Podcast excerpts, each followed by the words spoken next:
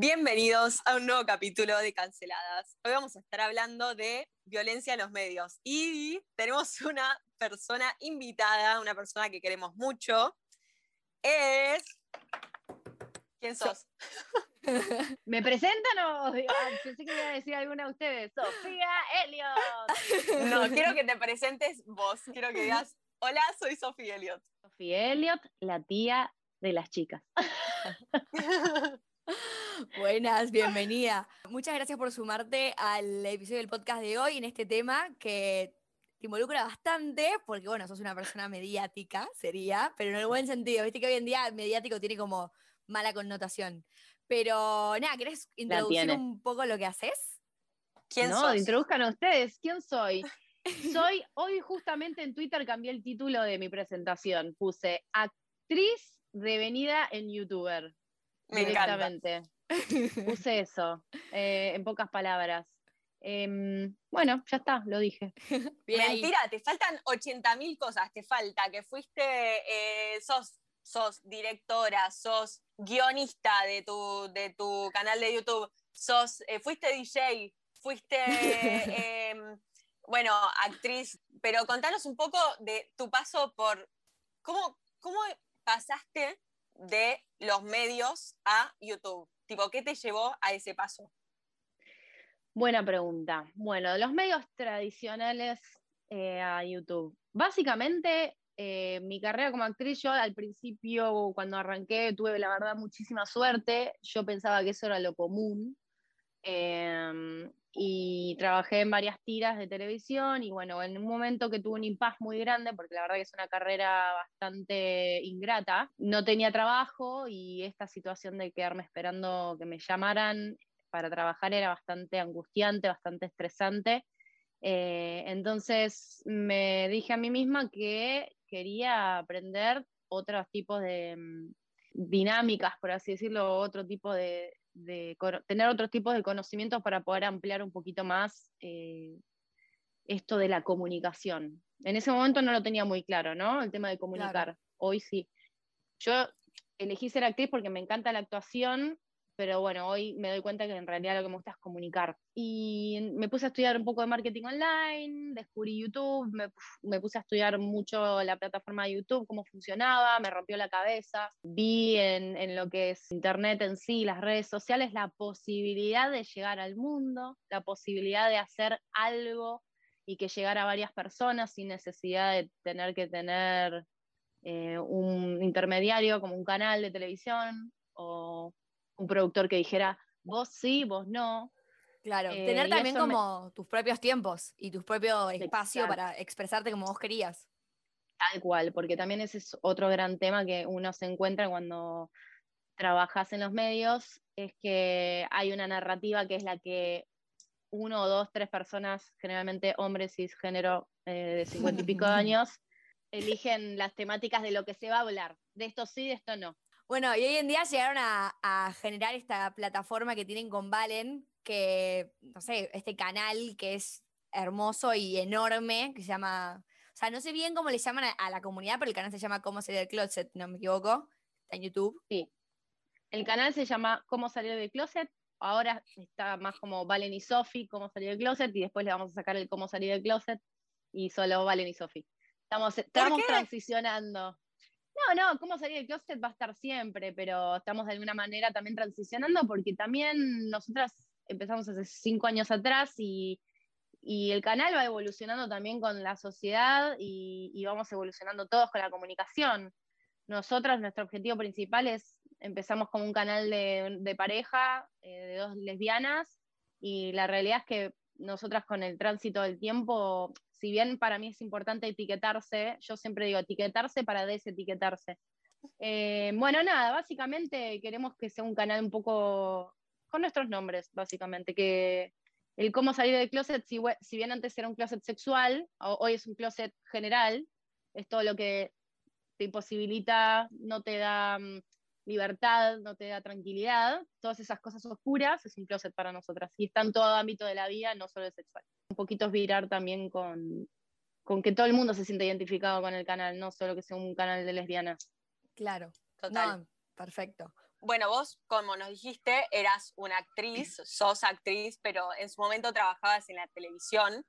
Eh, ¿Querés contarnos un poco de dónde trabajaste o, o lo que más te gustó? traba- dónde, ¿En qué programas trabajaste? ¿Cuáles te gustaron más? ¿Cuáles te Les voy a tirar un- por ahí un recorrido así de, de, no- de nombres de títulos de tiras que estuve. Estuve en Media Falta, fue tira juvenil, pasé por Casi Ángeles, Romeo y Julieta, que era otra tira juvenil, después eh, hice Vidas Robadas, eh, hice TV por la Identidad, hice Amores de Historia, hice Alguien que me quiera, Mis amigos de siempre. A ver, mi paso por los medios fue una experiencia. Al principio yo arranqué pensando que era un lugar como que te dijera como el teatro, una cuestión de actores unidos, todos por un mismo objetivo. Después te das cuenta que no es tan así. A mí en lo personal, eh, igual al principio la pasé bastante mal porque estaba en todo este descubrir mío sexual y en, esa época no, no se estilaba, no se decía si eras lesbiana o bisexual o lo que sea, estaba como todo muy... Perdón, corrijo. Si eras bisexual estaba todo bien, porque les productores, no, les no, los productores tenían la esperanza de que podían garcharte. Dicho mal y pronto. Ok. Entonces, es, más, te, decía, te decían eso, no digas que sos lesbiana porque no vas a trabajar más, que de hecho eso me lo dijo un productor muy famoso. No.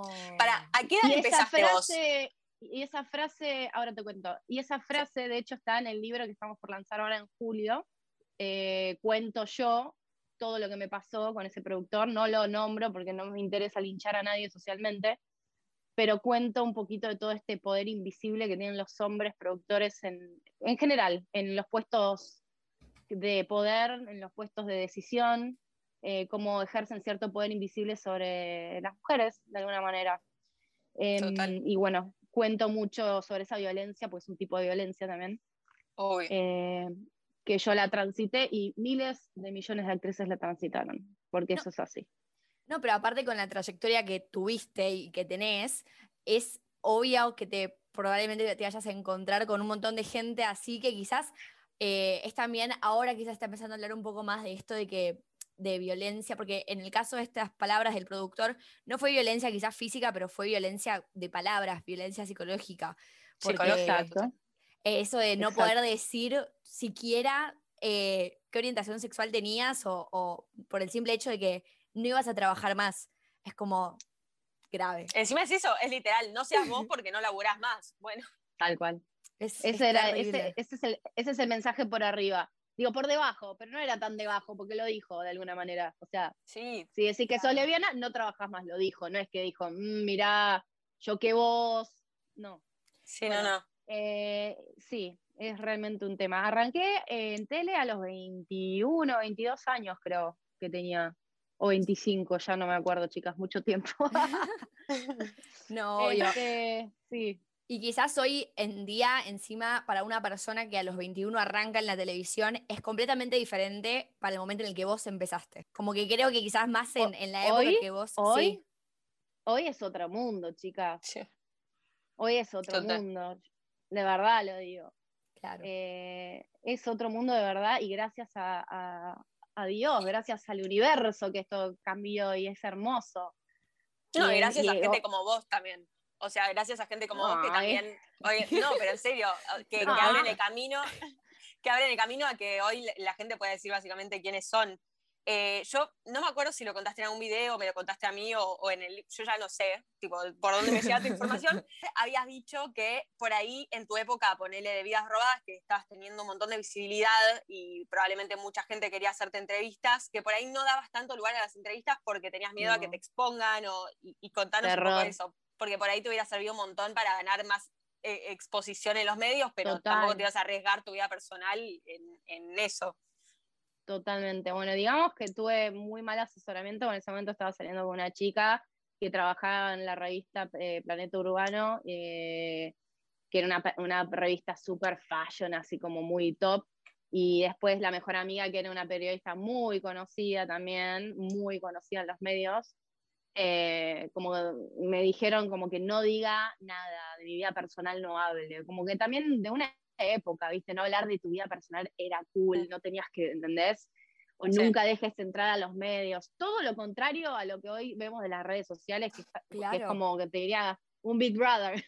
No, sí, con los blogs y con TikTok. Para mí, las redes sociales, esto que, que tiene maravilloso es que podés ser.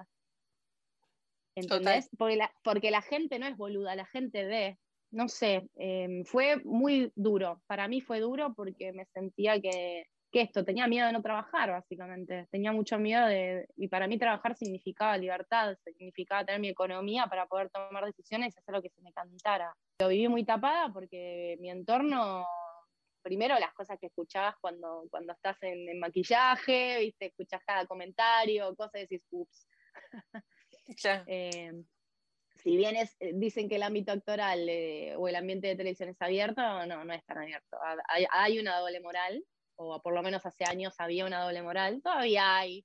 Hay mucha gente mm. que se hace la cool, pero después no es tan cool. Obvio. En todos lados en la vida. Sí, totalmente. Pero bueno, eh, por suerte pude romper con ese miedo. Tarde quizás, porque en vías robadas la verdad que mucha gente pensaba que yo me la creía o pensaba esta mina que, que le pasa. O sea, había algo que les hacía ruido de mi persona.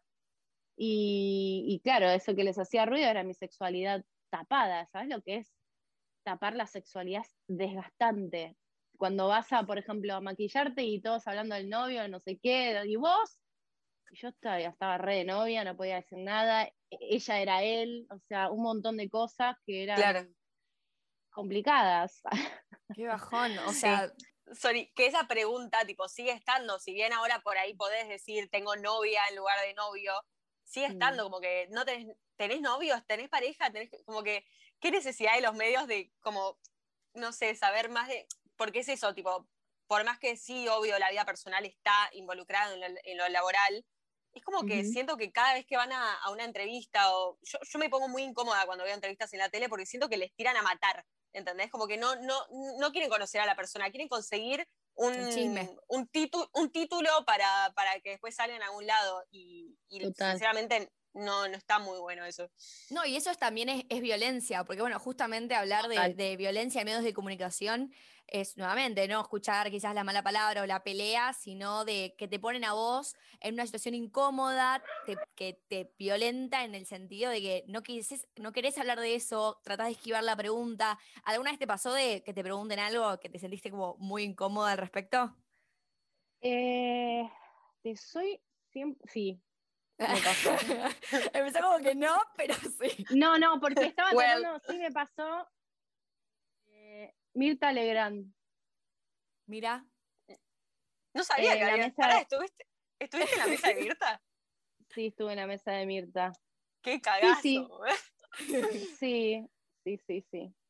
Igual mis respetos a la señora, pero sí me hizo una pregunta muy demasiado íntima e incisiva como para largarla, pero bueno, ella tiene ese estilo también. Em, pero son otras generaciones, no la culpo, ¿entendés? O sea, hay que entender también que todo este medio, como todo, es un proceso evolutivo y, lo importante es que se pueda hablar y que pueda cambiar y que uno pueda hacer algo al respecto para comunicar de la mejor manera.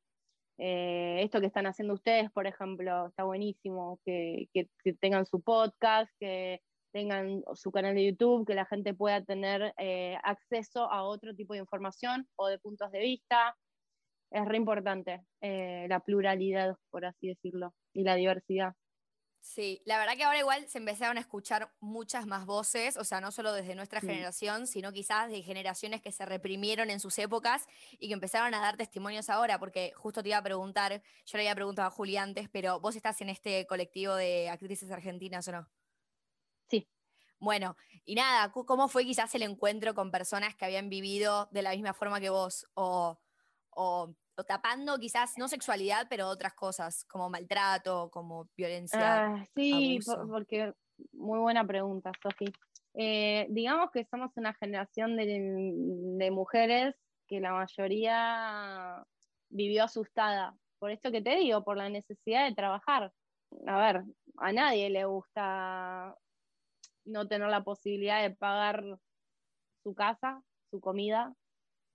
Eh, entonces, qué sé yo, creo que toleramos mucho todas y también hay un pacto de silencio de alguna manera sin querer por el miedo que todavía hay un montón de productores que están ahí y no, no terminan de caer. Esa es la verdad. Eh, porque de alguna manera siguen teniendo el poder. Claro. Eh, Sí.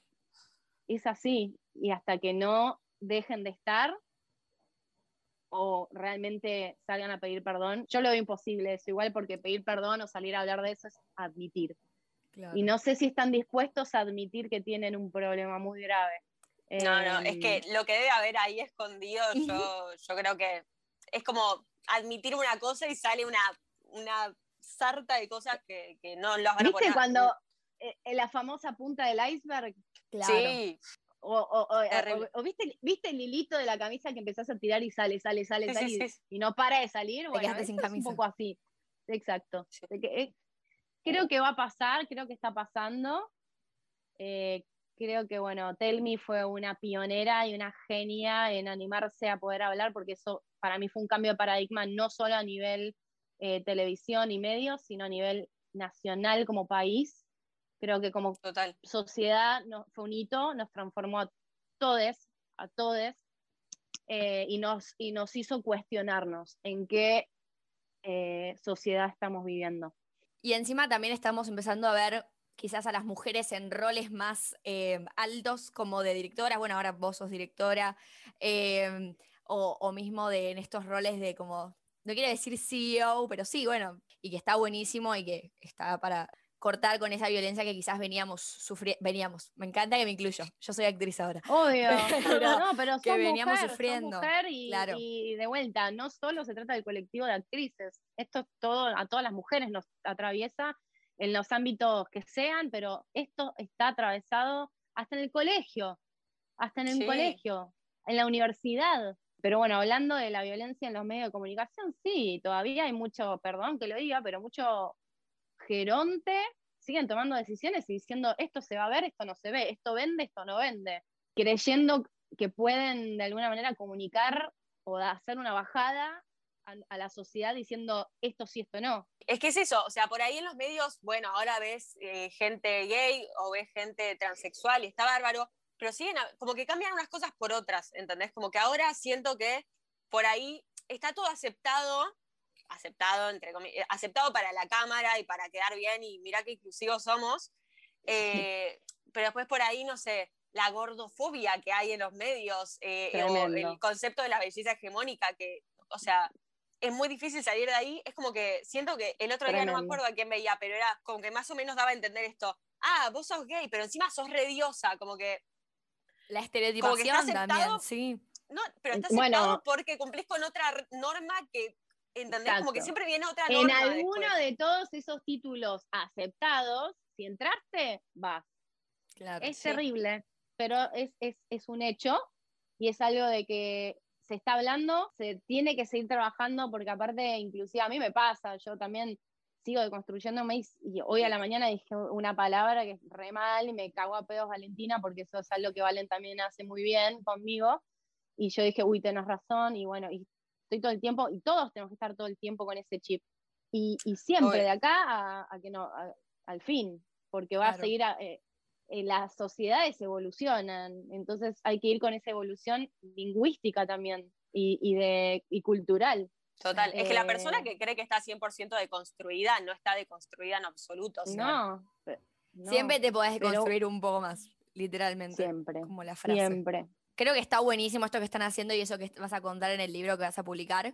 Es súper eh, valioso de parte de, bueno, tuya, que quieran como salir a hablar de esto y, que muestres esto y que obviamente tal vez la violencia ahora no venga del lado del backstage, sino que venga del lado de la gente que, que mira, porque ese también es otro, ¿no? Como la violencia que viene por parte de enfrente, o sea, la violencia de los fans. La violencia que viene, que vos decís, es la violencia del público que miró lo que esos productores le pusieron en la cara, Claro, obvio. por eso. porque les dijeron que eso era lo que estaba bien, que eso era lo correcto. Pero bueno, en realidad nosotros no nos detenemos en la violencia, tratamos siempre de, o sea, no, obviamente te jode que hablen mal de vos, te jode que te tiren mala onda, eh, pero a ver, esto que te decía, tenés mil y treinta te tiran piedras, quédate con los mil. ¿Qué querés que te diga? O sea, depende de dónde te parás vos. ¿Querés detenerte en los 30? Ahí sí, te vas a detener en los 30. Yo me puedo detener en lo negativo, siempre. Negativo, sobra. Pero realmente, primero nosotras somos unas privilegiadas porque ah, tenemos mucho positivo en la comunidad que se generó y en el público que tenemos. Y, además que lo más hermoso de las redes sociales en comparativa a los medios tradicionales es un público que tiene voz. Claro. Directamente. Y a mí eso me parece maravilloso, porque antes era, ok, me siento, pongo la tele, todos alrededor de la mesa y vemos lo que hay, y es eso. Y no se discute, porque es eso solo. Claro. En cambio, la cantidad de oferta que hay hoy en día en las redes sociales, tenés que hacer unos malabares para que te presten atención, impresionante, pero la cantidad de oferta que hay, y si llega al público, es maravilloso. Es maravilloso. Total. Yo lo amo, qué sé yo. qué loco porque lo que dijiste es literal, tipo, como que cada tecnología representa la época. Tipo, por ahí antes no, era, era solo eso, ver qué pasaba y ser un espectador y no poder decir lo que vos pensabas y hoy en día como que se fue para el otro lado, por ahí más adelante encontrar un equilibrio, pero está, está muy bueno. A vos antes en los medios tradicionales era tenés que estar en ese horario porque te la perdés. En cambio, de alguna manera hoy en día tenés la oportunidad también de eso, de manejar tus tiempos. Vos viendo tu trayectoria y tu paso por la televisión, ¿qué le recomendarías a una joven, vamos a decir mujer en este caso, porque nada, sí, somos mujeres, ¿qué recomendaciones, qué consejos le darías? Mira, he visto muchas influenciadoras de redes que son actrices y se morían por estar en televisión. Y cuando están en televisión, se olvidan de sus redes y después no laburan más en televisión y abandonan las redes. Sí. Yo creo que hoy lo interesante, si te vas a dedicar a ser actriz, es que puedas explotar tus redes, tu, propia comunicación y eh, al mismo tiempo, en simultáneo, intentes ir a castings y, que, y ver cómo, cómo podés llegar a quedar hoy en día en, no sé, en una ficción o en lo que sea que quieras en televisión. Pero sí recomiendo que, que tengas que tengas tu propio caminito, que es tu red, y que vos seas dueña de tu comunicación. Tu propia voz. Tu voz, exacto. Perfecto. Eh, porque después he visto productores que terminan buscando influenciadores porque mueven gente. Entonces, ¿qué es el huevo o la gallina? A mí, si me das a elegir, yo prefiero ser una estrella de las redes sociales que, de la televisión, honestamente. Total. Encima también por ahí empezar en las redes hace que, ya encuentres tu personalidad, que es más auténtica. Por ahí, si vas directo a la televisión, como que más o menos te dicen cuál va a ser tu personalidad, cuál va a ser tu personaje, o, o te van a, eso, como a vos te dijeron en su momento, no sos lesbiana porque no te laburas más, por ahí hoy es con otras cosas, no sé, tenés que ser extrovertida, introvertida, tenés que ser flaca, gorda, tenés que, como que muchos mandatos, en cambio si empezás ya en tus redes, estás dándote a conocer de una forma, la gente te sigue de esa forma y, no, que no, le gusta esta presión Claro. Sí, hay que entender también que eh, si hablamos de el actor, no, un comunicador, el actor también tiene el poder de la transformación, o sea que lo que uno puede ver en las redes es una cosa. Uno tiene que, para mí, tiene que encontrar, lo más importante es estar cómodo en donde estés. No hay un trabajo ni un montón de dinero que te, que te pueda llegar a dar un resarcimiento o que valga tu incomodidad. No hay. No hay. Porque es así, uno tiene que estar trabajando cómodo. Eh, bueno, a mí me encantó, yo que he hecho hecha, o sea, La verdad siento que fue como alto insight a, esto que quizás parece maravilloso. Y... Bueno, muchas gracias Sofi por haber estado y acompañándonos. Juli, una outdoor. Bye bye.